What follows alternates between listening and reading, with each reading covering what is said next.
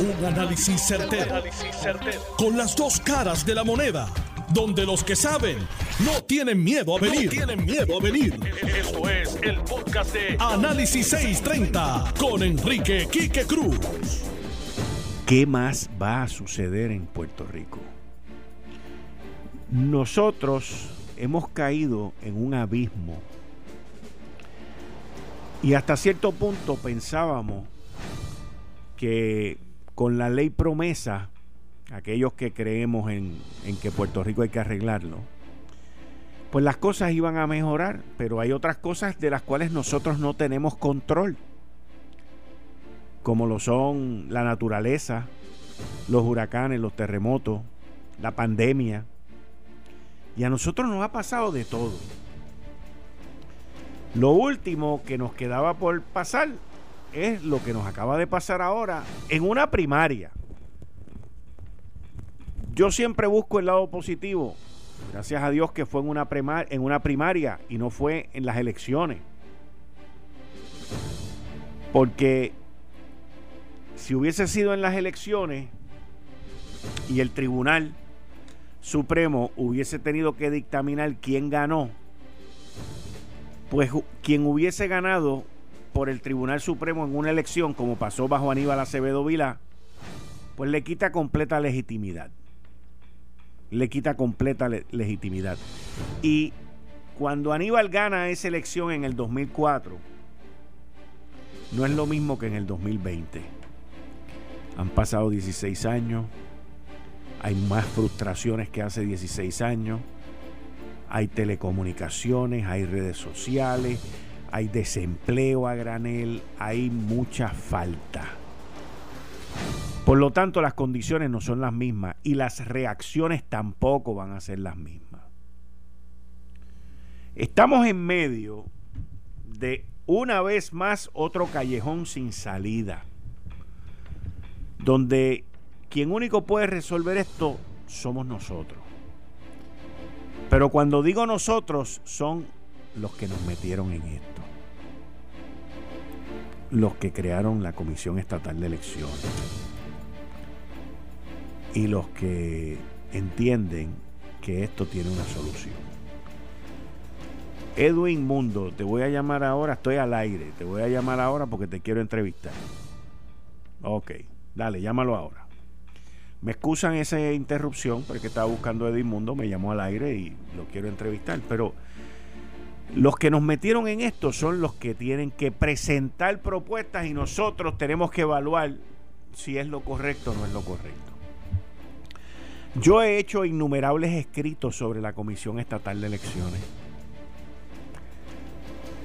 En la Comisión Estatal de Elecciones también hay corrupción Muchos de los pasados comisionados, como Ramón Bausá y otra serie de comisionados que han estado criticando y haciendo, son parte de este problema, porque son parte de los chanchullos que se han llevado a cabo allí en la Comisión Estatal de Elecciones. Y el del señor Bausá lo digo por conocimiento propio. Por conocimiento propio. No tiene standing para criticar. La gente que no conoce sí se lo, se lo permite y hay dos o tres que se lo aplauden. Pero tenemos un problema serio en la Comisión Estatal de Elecciones. Lo que se le entregó a la Comisión Estatal de Elecciones, que es la democracia, la votación, basado en los tres principales partidos y ahora pues los demás que han surgido, y basado en la desconfianza, pues no funcionó tampoco ahora. No funcionó. Este proceso ha sido completamente amañado, completamente amañado. Este proceso ha destruido, miren, si aquí hubo un terremoto en el área sur de Puerto Rico que destruyó edificios, lo que ocurrió ayer destruyó la Comisión Estatal de Elecciones, la destruyó. Ahí hay gente buena, ahí hay gente trabajadora, ahí hay gente que dependen de, de, darle de comer a sus hijos y a su familia y gente que son víctimas de lo que ha ocurrido en la Comisión Estatal de Elecciones. Esa es la verdad. Esa es la pura verdad. Y los empleados de línea y los empleados allí no tienen la culpa de esto. Pero también nos tenemos que preguntar cómo es que esto no se supo de antemano. Era el mejor secreto guardado. Yo tengo muchísima información y mucho análisis, pero voy, antes de los titulares, quiero entrevistar a, Edwin Mundo. ¿Lo tengo en línea? Muy bien. Buenas tardes, Edwin, ¿cómo estás? Buenas tardes, Quille. Saludos a los amigos de Notiuno en todo Puerto Rico. Y muchas gracias por tomarme la llamada dos veces. Eh, Disculpa la primera, es que estábamos en el corre y corre aquí, estábamos llegando San Juan, todo alto y todo abajo junto al Coliseo y estábamos en el proceso de recibir dichos eh, maletines. Cuando tú dices aquí, ¿dónde tú estás? Yo estoy pues aquí en el centro de noticias, en el Coliseo Roberto Clemente, donde están llegando todos los camiones con los materiales que se utilizaron en los precintos de San Juan 1 hasta el 49 y esto también incluye Vieques y Culebra, pero Vieques y Culebra todavía están en el muelle en, Ceiba y están en espera, en espera de que los recojan un camión para traerlo aquí a la comisión. ¿A ti te consta que los maletines y los camiones están siendo eh, eh, vigilados y escoltados por la policía? No, no, la policía no ha escoltado esto de regreso como debe ser. Yo creo que la policía ha fallado en todo este proceso y son parte de los responsables de que muchos camiones no llegaran a tiempo a su pueblo porque no quisieron asignar la escolta necesaria. Eh, habían camiones suficientes para que salir y en muchas ocasiones los dejaban una hora. El camión de San Sebastián y de Guánica y de Peñuela estuvo más de una hora para afuera de, la comisión después de haberlos cargado para enviarlos y no aparecía supuestamente una patrulla para que los escoltara y tampoco había razón para enviar cinco camiones con una patrulla cuando eh, habían 20, 25 patrullas y motoristas en el parking de la comisión y ninguno se movía. supuestamente habían que coordinar para que la motora que iba, que iba a, escoltarlo fuera del pueblo donde iba el camión. Pues tenían que haber hecho esa coordinación antes, no cuando terminaron de cargar el, el camión, para entonces hacer eso. Y creo que ahí, si la comisión se colgó, la policía se colgó dos veces ayer.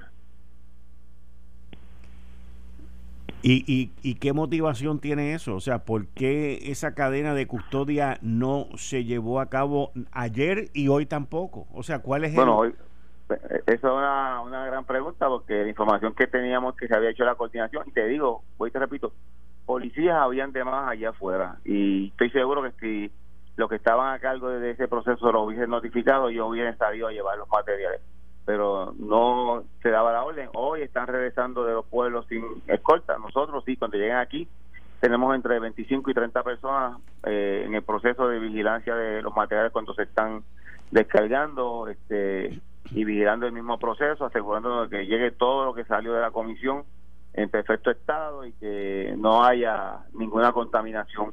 Pues nuestra mayor preocupación ahora es que, eh, porque hay gente hablando de una nueva elección que no, no debe ser, Aquí lo que es hay que hacer es concluir lo que pasó el sábado primero, el domingo dos, el viernes siete y ayer nueve, que fue la votación de un, un sinnúmero de votaciones segmentadas para que se contabilizaran los votos y ahora que finalizar ese proceso y no empezar de nuevo como algunas personas están diciendo por ahí. Eso es irrazonable, ilógico e innecesario y gente que no sabe lo que están diciendo porque para abrir una nueva elección tienen que volver a imprimir papeleta a papeleta y si tardaron un mes la, la vez pasada, ¿cuánto van a tardar ahora? Eso, eh, quien dice eso, ¿verdad? No sabe, pero eh, se le ocurre algunos planteamientos y algunas cosas a, personas eh, eh, afuera que, que desconocen el proceso aquí en la comisión. Y nosotros pues estamos aquí vigilantes para eso, para que alcaldes como Miguel Romero, como Ángel Pérez, como Carlos Molina y otros que ganaron, y senadores como Newman y como Carmelo y Mitalia que ya pasaron por el proceso no los obliguen a, volver a hacerlo porque se contaminaron supuestamente las papetas ahí. Nosotros tenemos un grupo de sobre 25 personas aquí vigilantes de todo el proceso para asegurarnos que ese proceso fluya y, y no se contamine antes de que baje la decisión del Supremo y que vuelva a votar sea domingo o sea sábado. A, a ti te consta, vuelvo y te pregunto, que esa cadena de custodia no se dio ayer y hoy no se ha dado. Eh, ya se dio mínimamente y hoy no se ha dado. Correcto. Y no, todos los camiones llegaron aquí solos, sin ningún tipo de protección, sin ninguna ninguna escolta. Sí tienen sus candados puestos, sí están los sellos que se le pone la comisión, pero eh, gracias a Dios, pues no pasó nada en el camino. Si hubiese pasado en el camino, no, no tenían la protección que tenían que tener.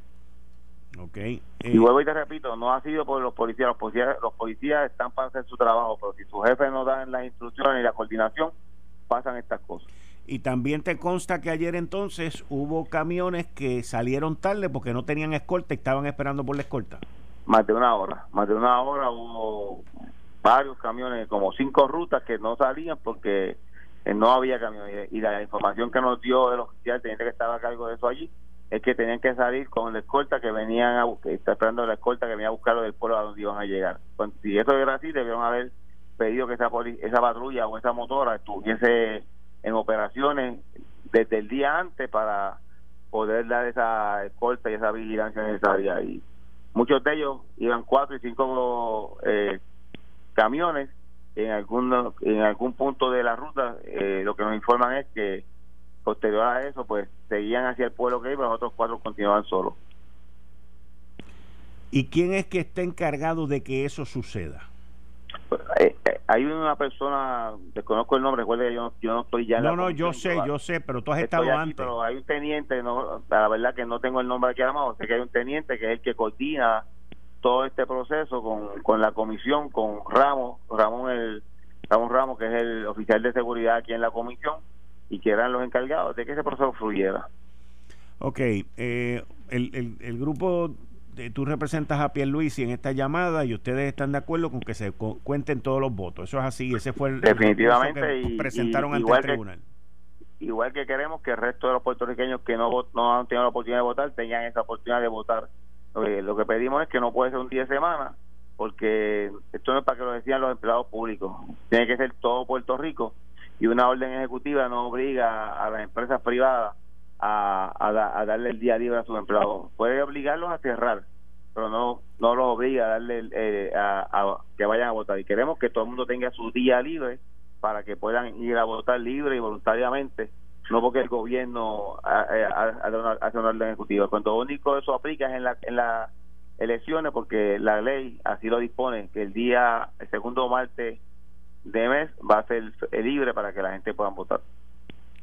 Te pregunto, eh, vi unas declaraciones tuyas de que Pierluisi estaba adelante, me imagino que tú tienes unos conteos, tienes unos números preliminares, tú le pediste a tus funcionarios de colegio que imprimieran, tomaran fotos y guardaran todo eso, me imagino que entre ayer y hoy, eh, no te voy a, preguntar por números específicos, te pregunto por la tendencia, ¿cuál es la tendencia?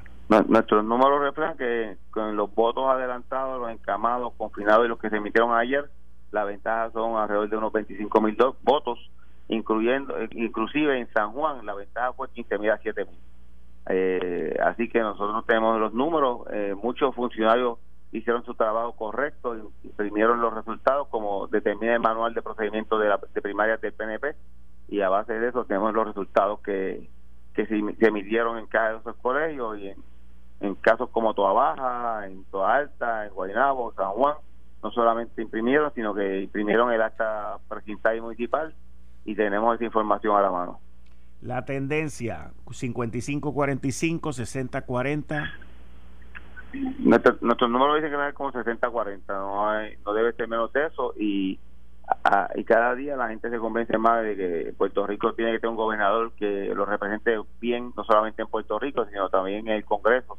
Y más que no, no debemos pasar por lo que pasamos en el 2012, que la estadidad ganó y después tuvimos un gobernador que no, no, no fue a defender la estadidad y terminamos ocho años todavía eh, con el problema colonial que vive Puerto Rico. Y, si queda un plebiscito para que se decida estadidad sí o no, y sabemos que va a estadidad, necesitamos un gobernador que pueda ir al Congreso, pueda ir a la Casa Blanca sin intermediarios, sin intérprete y pueda hablar con los que deciden en Estados Unidos lo que quieren los puertorriqueños. Mucha, eh, entonces, ¿dónde quedamos en esto, Edwin? ¿Que lo van a decidir los tribunales ahora? Los tribunales que pueden decidir es si, se van a si se van a publicar los resultados. No, los, números están contados, están en una máquina.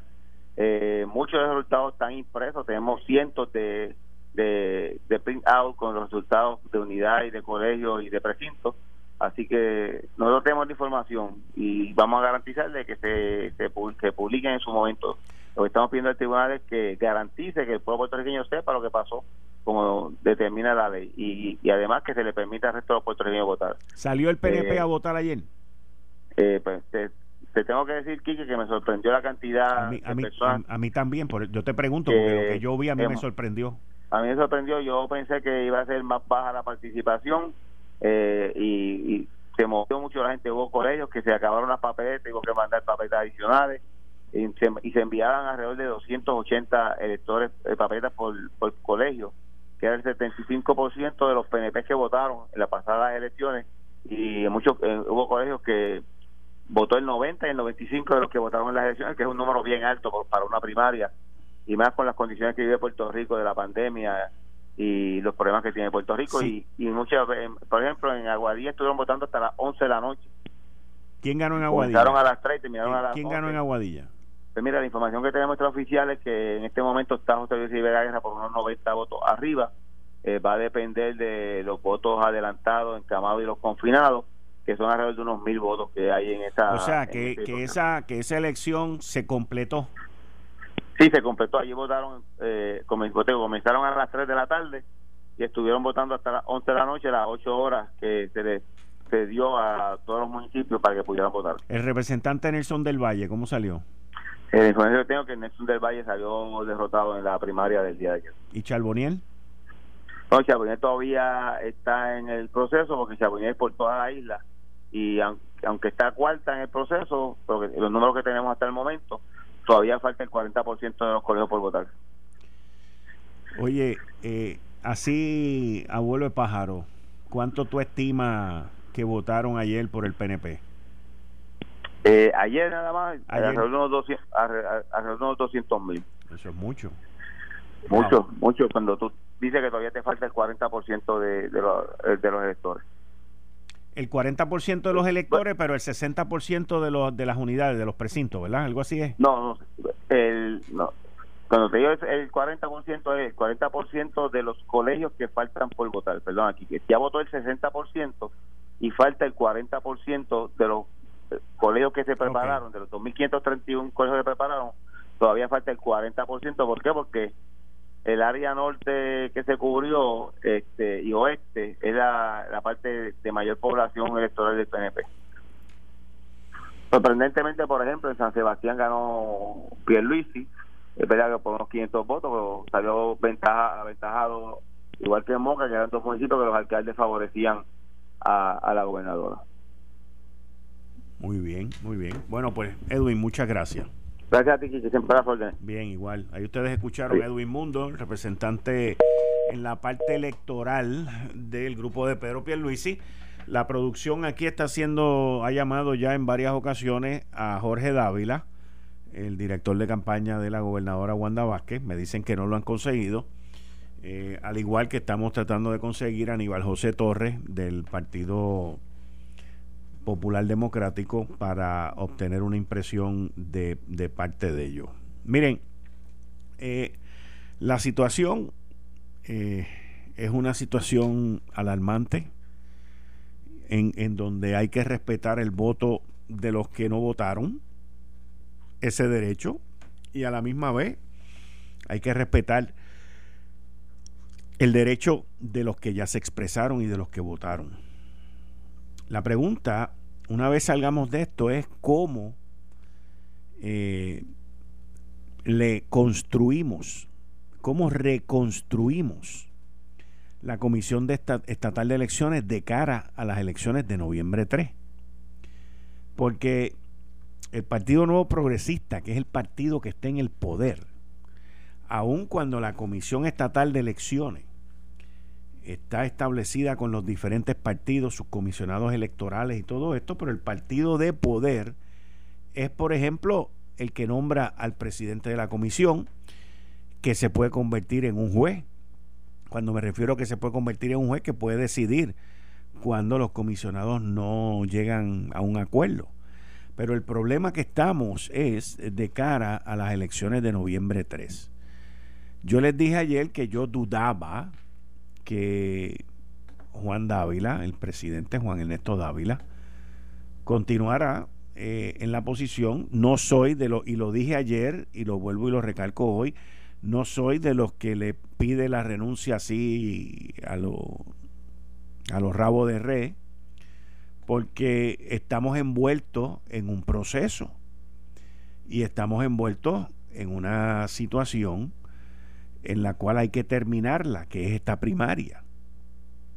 Y entonces, cuando uno ve las situaciones que estamos viviendo, pues los comisionados, los partidos, los presidentes de los partidos, tienen que tomar las cartas en el asunto y ver cómo van a resolver esta situación. Ayer yo le pregunté al presidente de la Comisión Estatal de Elecciones si él había hablado con Pierluisi. Se lo pregunté más de tres veces. Vamos a escuchar. Presidente, una pregunta. La gobernadora acaba de decir al pueblo de Puerto Rico que usted tuvo conversaciones con Pedro Pierluisi. ¿Eso es, eso es eh, correcto? Tengo información que el, el, el licenciado Pierluisi llamó a mi oficina eh, para eh, preguntar el, sobre verdad qué, iba a ocurrir eh, y, y, esa es la sí pero pero presidente la pregunta es la pregunta es presidente usted habló hoy usted habló hoy con el candidato a la gobernación del Partido Nuevo Progresista Pedro Pierluisi te reitero que el licenciado Pierluisi llamó sí, ¿no? Usted pero, habló con él. Pero, pero, pero le pasaron la llamada y usted dialogó con él. ¿Usted habló con él, presidente? No, no, lo, dialogó con él el personal de oficina. Ah, ok, no pues eso es lo que quería saber. O sea que usted no ha dialogado con el presidente, digo, con el, el candidato al PRP, Pedro Pierluisi. Usted dialogó con él hoy, usted habló con él hoy, usted se texteó con él hoy. No, yo no, personal. No está bien. Yo estoy hablando de usted, usted. ¿Usted habló con él ayer? No. Ok. La gobernadora Wanda Vázquez acaba de decir en una conferencia de prensa que yo la vi, esto no es nadie que me lo contó, que usted y el candidato Pedro Pierluisi hablaron hoy, dialogaron hoy y llegaron a unos acuerdos hoy. Eh, eso es totalmente incorrecto y, que como cuestión de hecho, la decisión que tomamos eh, es contrario a lo que puso el, representante del señor Edmundo. Así que... Ahí ustedes lo escucharon cuando ayer yo le pregunté en varias ocasiones y al final de la entrevista vuelvo y le pregunto. Presidente, quiero volver a preguntarle para que no quede ninguna duda eh, sobre lo que usted dijo. Durante el día de hoy, en algún momento usted habló con Pedro Pierluisi. ¿Usted se textió con Pedro Pierluisi? No. Eh, personal llamó al, al, a la oficina y personal de mi oficina lo atendió mientras yo estaba en reunión. ¿Y usted no le dio especificidad, o sea, no le dio instrucciones a su personal, no le llevaron un mensaje a usted para que usted le contestara a él y ese tipo de cosas? No. Finalmente, eh, usted entonces contemplaría salir de su puesto una vez culmine el proceso, no antes. No, porque sería irresponsable de mi parte. Vale. Pregunté tres veces la misma pregunta, a base de las declaraciones que hizo la gobernadora Wanda Vázquez. Hoy tuve la oportunidad de preguntarle de nuevo al presidente Juan Dávila de la Comisión Estatal de Elecciones si él había hablado con Pierluisi ayer. Y le, y le hice la pregunta a base de que hoy por la mañana Pedro Pierluisi en Guapa con Gelpi dijo que sí, que había hablado con él. Pues en lo sé todo le pregunté y me dijo que sí, que habla, había hablado ayer con Pierluisi. Eh, me dijo que ayer había sido un día muy arduo, muy difícil, que lo excusara, pero aquí alguien, y cuando me refiero a alguien tiene que ser grupal, y en esto principalmente los que están metidos en esto es el Partido Popular Democrático, el Partido Nuevo Progresista y el PIB, que es también parte de esto, no de la primaria, pero señores, aquí hay que ponerse las botas y resolver esta situación ayer. No es mañana, ni es la semana que viene, ni es el domingo. Esto hay que resolverlo ayer. Eh, estás escuchando el podcast de Noti1. Análisis 630 con Enrique Quique Cruz. estás escuchando Análisis 630. Yo soy Enrique Quique Cruz y estoy aquí de lunes a viernes de 5 a 7. En el área metro me puedes escuchar a través de la banda FM también en el 94.3 FM. En línea telefónica estoy con Migdalia Rivera, asesora en el área de comunicaciones. Fue asesora en el área de comunicaciones de la gobernadora Wanda Vázquez cuando estaba en el Departamento de Justicia y luego como gobernadora durante esos primeros 90 a 100 días. Migdalia, bienvenida a Análisis 630 como siempre. Saludos, Quique, a ti y a la red escucha de noti Bueno, Migdalia, eh, ¿cómo tú ves a la parte de las comunicaciones, principalmente en el Partido Nuevo Progresista, el área de Pedro Pierluisi y el área de Wanda Vázquez, y después me contesta la Comisión Estatal de Elecciones? Bueno, en el área de los partidos políticos, eh, me parece que han mantenido eh, comunicación con los medios de comunicación y por ende, ¿verdad?, indirectamente pues, con el país porque debemos recordar que cuando eh, los partidos, los candidatos se dirigen al país a través de los medios, están hablando al pueblo, no a los periodistas. Así que en ese sentido me parece que los dos partidos políticos pues han mantenido en este proceso eh, electoral, han mantenido eh, comunicación con los diversos medios de comunicación y han establecido verdad los protocolos correspondientes para que el pueblo esté informado desde sus respectivos este, verdad colectividades. La gobernadora Wanda Vázquez los ataques que llevó ayer contra Pedro Pierluisi, Pedro Pierluisi llamó al presidente, Pedro Pierluisi hizo esto, todavía está en campaña. Eso es parte de, de la campaña, el proceso primarista, eh, eh, dado el hecho de que el proceso no ha culminado. Y como el proceso no ha terminado, obviamente esto le da la oportunidad a los candidatos a que todavía continúen enviando sus mensajes desde su perspectiva a, su, a sus huestes, ¿no? En ese sentido, me parece que en el día de ayer vimos a tanto a, la gobernadora como también a los diferentes candidatos tanto del PNP como del Partido Popular Democrático donde estaban este, enviando todavía mensajes eh, proselitistas, ¿no? En el punto de vista de, adelantando sus candidaturas hacia sus eh, hacia sus huestes, tomando como base todo lo que estaba ocurriendo. ¿Y la Comisión Estatal de Elecciones? Pues mira, la comunicación de elecciones es lo más importante aquí y que una cosa es lo que digan los partidos políticos, los candidatos, eh, los presidentes, las personas que representan a los candidatos. Ya eso entra en lo que es el marco de la política. Pero en el caso de la Comisión Estatal de Elecciones es bien importante porque para comenzar, que tengo que decirte que aparentemente el presidente de la Comisión Estatal de Elecciones no conoce la magnitud de su posición. Él no conoce la importancia que reviste su posición en medio de un proceso electoral. ¿Cómo así? Podría compararlo, Quique, con la posición que ahora mismo está asumiendo ante el país el secretario de Salud en medio de una pandemia podríamos decir que eh, la posición que tiene que asumir el secretario de Salud en medio de una pandemia es la misma o en la misma eh, relevancia, tiene la misma relevancia que la que tiene que asumir el presidente de la Comisión Estatal de Elecciones cuando se está en medio de un proceso electoral. Pero Lorenzo conoce de lo que está haciendo.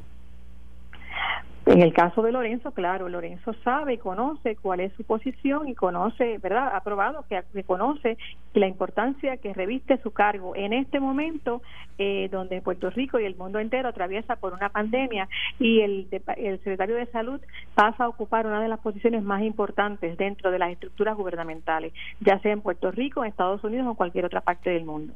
Pues en, este, en ese sentido también ocurre con la Comisión Estatal de Elecciones cuando estamos en medio de un proceso electoral. Para comenzar, te dije ya que no conoce la magnitud de su puesto y me refiero a esto porque he visto, que aquí se han dado tres procesos desde que comenzó el, eh, proceso de las primarias. Aquí se eh, dio el proceso del voto encamado, eso fue la semana pasada. Aquí se dio el voto de los confinados. Y yo no he visto al presidente de la Comisión Estatal de Elecciones en una conferencia de prensa formal donde esté ante el país a través de todos los medios de comunicación dando un informe de cómo fluyeron esos procesos. Él no tiene que entrar eh, a dar información de, de, lo, ¿verdad? De, la adjudicación de los votos, porque en este momento, en ese proceso, todavía el, voto está este, guardado. Pero él tiene la responsabilidad y la obligación de presentarse ante el país para dar un informe al final del día cuando concluyan los procesos, según vayan eh, eh, terminando por etapas, cómo está fluyendo el proceso y eso no se ha visto. En el día de ayer, Quique, para, eh, ¿verdad? Para eh, decir que y, aportar, abonar más a, lo que te estoy diciendo. Eh, no hubo una conferencia de prensa ni antes ni durante ni después de terminado ese proceso eh, que no ha terminado aún, pero eh, después de que del accidentado proceso de ayer no vimos una conferencia de prensa del presidente de la comisión ni antes ni durante ni después de que se eh, de que se paralizaron las votaciones. No ha informado en este momento al país de una manera formal mediante una conferencia de prensa como corresponde. ¿Qué pasó con las papeletas que se votaron? Dónde están esas papeletas, ni quién las está custodiando. Él ha estado en diversos medios de comunicación dando versiones, eh, una versión acá, otra versión en otro medio. Me parece que se ha, eh, ha habido contradicciones hasta en las cosas que ha, ¿verdad? En lo que en lo que ha comunicado en un medio y en otro, cuando lo que corresponde es que él se pare ante el país y tenga todos los medios de comunicación allí para darle una sola versión al país de lo que ha ocurrido y cómo está el proceso. Me parece que en ese sentido la comisión ha sido irresponsable con el país, tan irresponsable como, como su presidente. Pero ante eh, la situación, ante la situación que está hoy, algunos podrían llamar eso suicidio. Bueno, yo he estado, eh, yo he estado indagando sobre cómo, eh, quién está manejando, ¿verdad? Eh, las comunicaciones en, en allá en, en la Comisión Estatal de Elecciones y los compañeros de los medios de comunicación pues me informan que está Grisel López. Grisel López es la persona de contacto que en este momento está, pero me dicen que ella lleva muchos años en la comisión y conoce los procesos. Aparentemente el problema es que ella no cuenta con la confianza del presidente y de las personas que están allí, por lo cual aparentemente no le consultan, eh, no le están consultando sobre, ¿verdad? Sobre eh, cómo eh, se debe manejar el proceso de las comunicaciones. me parece que el presidente ha errado en, ¿verdad? En no comunicar efectivamente al país sobre lo que está ocurriendo y ha ocurrido ya en la Comisión Estatal de Elecciones. Mira aquí que para, para que los, los radioescuchas entiendan más o menos cómo funciona este proceso en torno a las comunicaciones, cada vez que hay un proceso electoral, esto se comienza desde meses antes, donde la comisión se comunica con todos los jefes de los medios informativos para saber cuántos periodistas estarán acreditados para participar en ese proceso. Se monta un centro de prensa se reparten los espacios allí a los medios de comunicación. Y en este caso era eh, más eh, verdad er, era eh, más necesario porque hay una pandemia y tenían que también tomar en consideración que cada medio tiene que estar más separado del otro. Se dan las acreditaciones. Se hace un simulacro con los medios de comunicación. En muchos casos muchos presidentes optaban por recorrer este, algunas escuelas para ver el proceso con los medios de comunicación en una guagua en este momento, esto no se ha visto. Hay un centro de prensa que se preparó y el presidente nunca lo pisó. Y te puedo decir que, que, el presidente de la Comisión Estatal de Elecciones no ha dejado plantado a la prensa, ha dejado plantado al país. Ok. Esa es la magnitud de, eh, ¿verdad?, de todo lo que está ocurriendo en la Comisión Estatal de Elecciones, que también pues en cierta medida eh, se ve en su proceso de comunicaciones donde aparentemente, ¿verdad? Evidentemente se colgó también, Quique. El presidente de la Comisión Estatal de Elecciones fue nombrado por el renunciante Ricardo Rosello.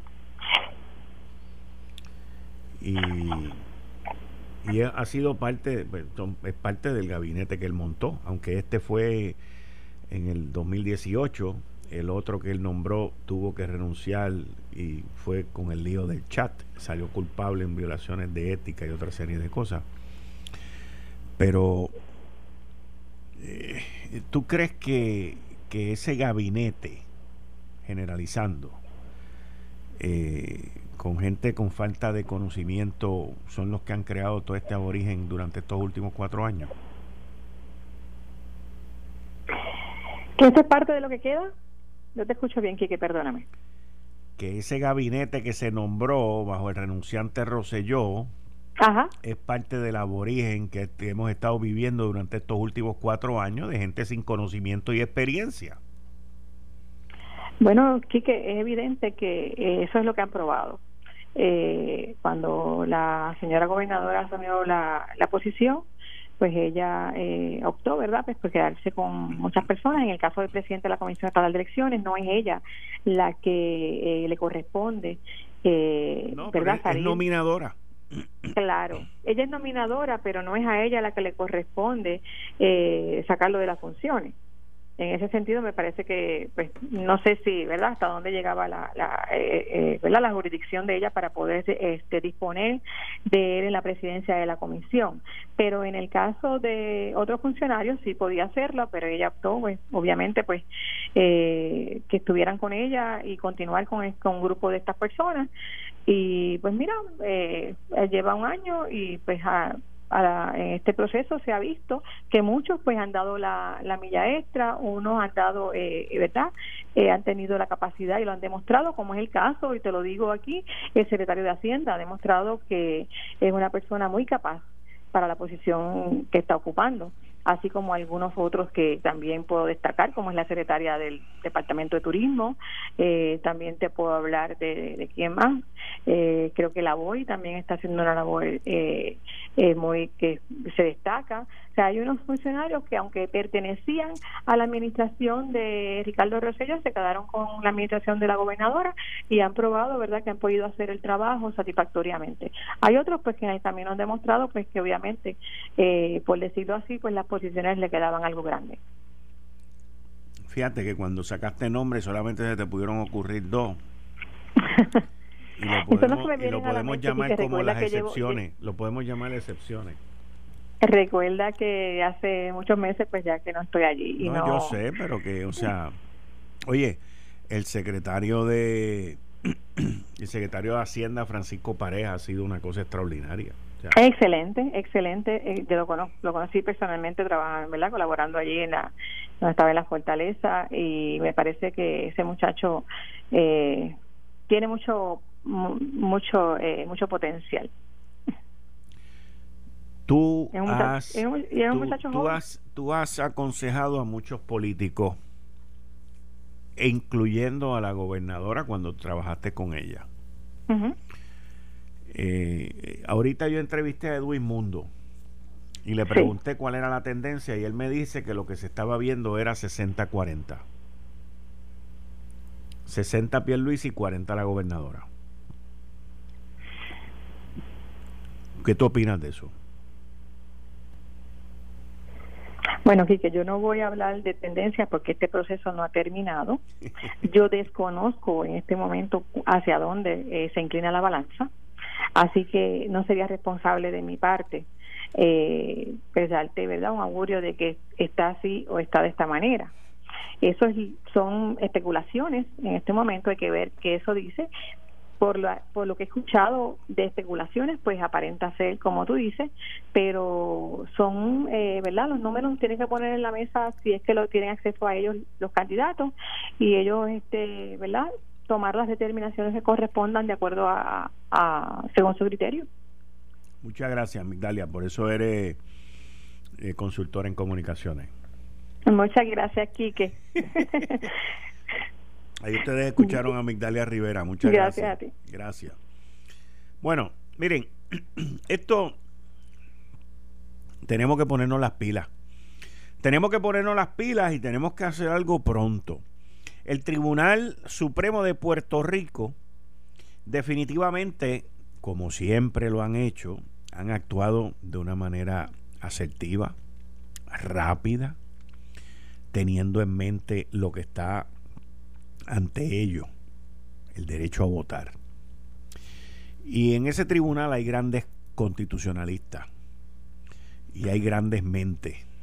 Ese tribunal lo construyó el Partido No Progresista básicamente bajo Luis Fortuño, con seis de sus jueces.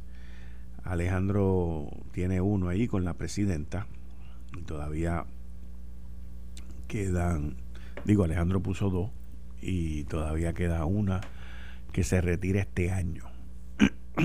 Eh, y es un nombramiento que va a ser durante este, antes de que termine este año natural. Pero el Tribunal Supremo puede resolver la situación que se le presente a ellos, que es esta disputa, que es este problema. Pero el Tribunal Supremo no puede resolver la credibilidad.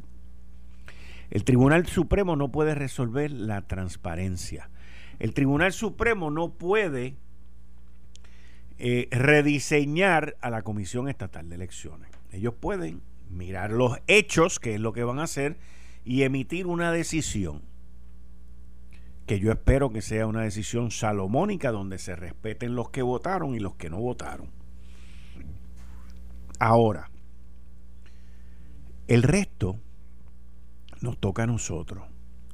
El resto le toca a los partidos políticos de ver cómo resuelven la problemática de la Comisión Estatal de Elecciones. La Comisión Estatal de Elecciones perdió su norte hace mucho tiempo. Y esto yo lo he escrito, lo he criticado y lo he dicho y lo he analizado. Y hay gente que se molesta cuando yo lo digo, pero es la verdad. El, lo, lo que se creó como la Comisión Estatal de Elecciones luego de la situación que surgió en Valencia y, le pido a los que no se acuerden o no sepan que busquen, googleenlo. El escándalo de lo que ocurrió en Valencia, que se fue la luz, las computadoras y de momento salió uno ganando y el otro perdiendo. Y de ahí es que nace el organismo que tenemos hoy, que existía pero se reformuló.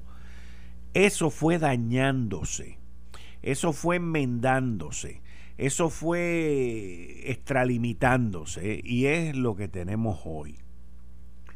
Y la pregunta es si debemos de seguir con lo que tenemos. Mi contestación y mi sentir es que no, porque falló y falló en su propósito. Y el propósito que estoy hablando no es el propósito primarista, señores. El propósito que estoy hablando es que la Comisión Estatal de Elecciones no, no debe ser una junta de empleo para los principales partidos en Puerto Rico. Y en eso es que se ha convertido. Una gran cantidad de dinero que se gasta en abogados, en, pleitos legales. El Partido Popular Democrático, para que usted sepa, ha llevado más de 20 pleitos contra candidatos del movimiento Victoria Ciudadana. Y todos los ha perdido. Y así siguen pleiteando, siguen gastando y siguen haciendo 20 barbaridades. No fue hasta hace poco que al edificio le pusieron las unidades de aire acondicionado, porque estaban dañadas y llevaban qué sé yo cuánto tiempo sin aire acondicionado. Esto es un desastre. Y cuando el palo está dañado, se va a caer y se cayó. Gracias a Dios que fue en una primaria. Con eso le doy la bienvenida a los cinco minutos de mi, con mi psicólogo, el doctor Abdiel Cruz. Doctor, bienvenido, adelante. Buenas, buenas tardes, Kiki. Saludos, buenas tardes. Qué bueno escucharle a usted y, estar en, participando de toda esta oportunidad. Gracias. Eh, hace, hace como una semana atrás, específicamente un, el, el viernes antipasado, trabajamos el tema de la honestidad profesional. Correcto. ¿Se acuerdan? Sí. Hoy voy a trabajar honestidad intelectual. La honestidad intelectual, Quique, se debe ser atendida como el máximo intento de toda intencionalidad por parte del el emisor o por parte de las personas, o nosotros mismos y nosotras. Es un juego limpio, de respeto, de libertad, de respuestas. Y es importante que lo entendamos porque traigo el tema, ¿verdad?, como coyuntura de la situación eh, social o política que vivimos ayer. Se trata también de quién esté reflexionando para tomar por decisiones, aunque sea por sorpresa o llegar a conclusiones. Estos pensamientos y esta realidad debe ser claras, precisas y limpias. La honestidad intelectual requiere coherencia, solidez de principio por parte del emisor o la emisora, sea en su área intelectual, científica o periodística o comunicador, no importa, o política o líder, donde usted esté. El uso de la palabra pública de la honestidad intelectual es sometido a distintas reglas y hay distintos autores que precisamente lo estaba yo leyendo hace un momento que trabajan el tema y lo desarrollan de forma extraordinaria. La ¿Cómo podemos observar la honestidad intelectual? En primer lugar, que haya independencia de juicio. Para observar que una persona tiene eh, honestidad intelectual, debe haber independencia de juicio. Dos, coraje intelectual. Tres, amor por la libertad intelectual y por la extensión por las libertades. Cuatro, sentido de justicia. Hay un autor que se llama Karl Popper en el 1981 en la Universidad de Tübingen. Él definió honestidad intelectual eh, de distintos modos. Y yo lo voy a ver rápido porque me parece interesantísimo. Él desarrolló 12 principios para la ética profesional del intelecto. Uno, nuestro saber conjetuar, es decir, tener objetivos claros como personas. Dos, evitar los errores, pero incluso cuando los tengamos, tengamos eh, seamos responsables de reconocerlos. Tres, siguiendo nuestro deber, es posible que los errores que hayamos cometido, ¿verdad?, eh, nos lleven a entender elementos o pensamientos totalmente falsos. Pero él menciona que es preciso, en medio de la madurez, reconocer que el error es el principio de reformar lo que nosotros y nosotras estamos realizando. Así que él va desarrollando, ¿verdad? No lo quiero leer todos, pero va desarrollando una serie de principios que trabajan la honestidad intelectual. Pero, y termino, Alejandro Scott, él dice que la mentira nunca está ausente de la vida política. Interesante, ¿verdad? Pero la jerarquía de los vicios, la mentira nos ocupa el lugar principal. Nadie espera que los políticos una absoluta sincera pública, una, una absoluta sinceridad, debo decir, pública. Eso es lo que deberíamos de tener, pero sin duda es una de nuestras grandes situaciones como país. Y termino con la frase de hoy. El hombre o la mujer que no teme a la verdad no tiene nada que temer de las mentiras. Francis Bacon lo mencionó. El hombre o la mujer que no teme a la verdad no tiene nada que temer a las mentiras. ¿Eso es verdad? Eso es verdad. Muchas gracias, doctor. Hablamos mañana. Gracias a ustedes. Un honor. Esto fue el, podcast de Notiuno. Análisis 630 con Enrique Quique Cruz. Dale play a tu podcast favorito a través de Apple Podcasts, Spotify, Google Podcasts, Stitcher y notiuno.com.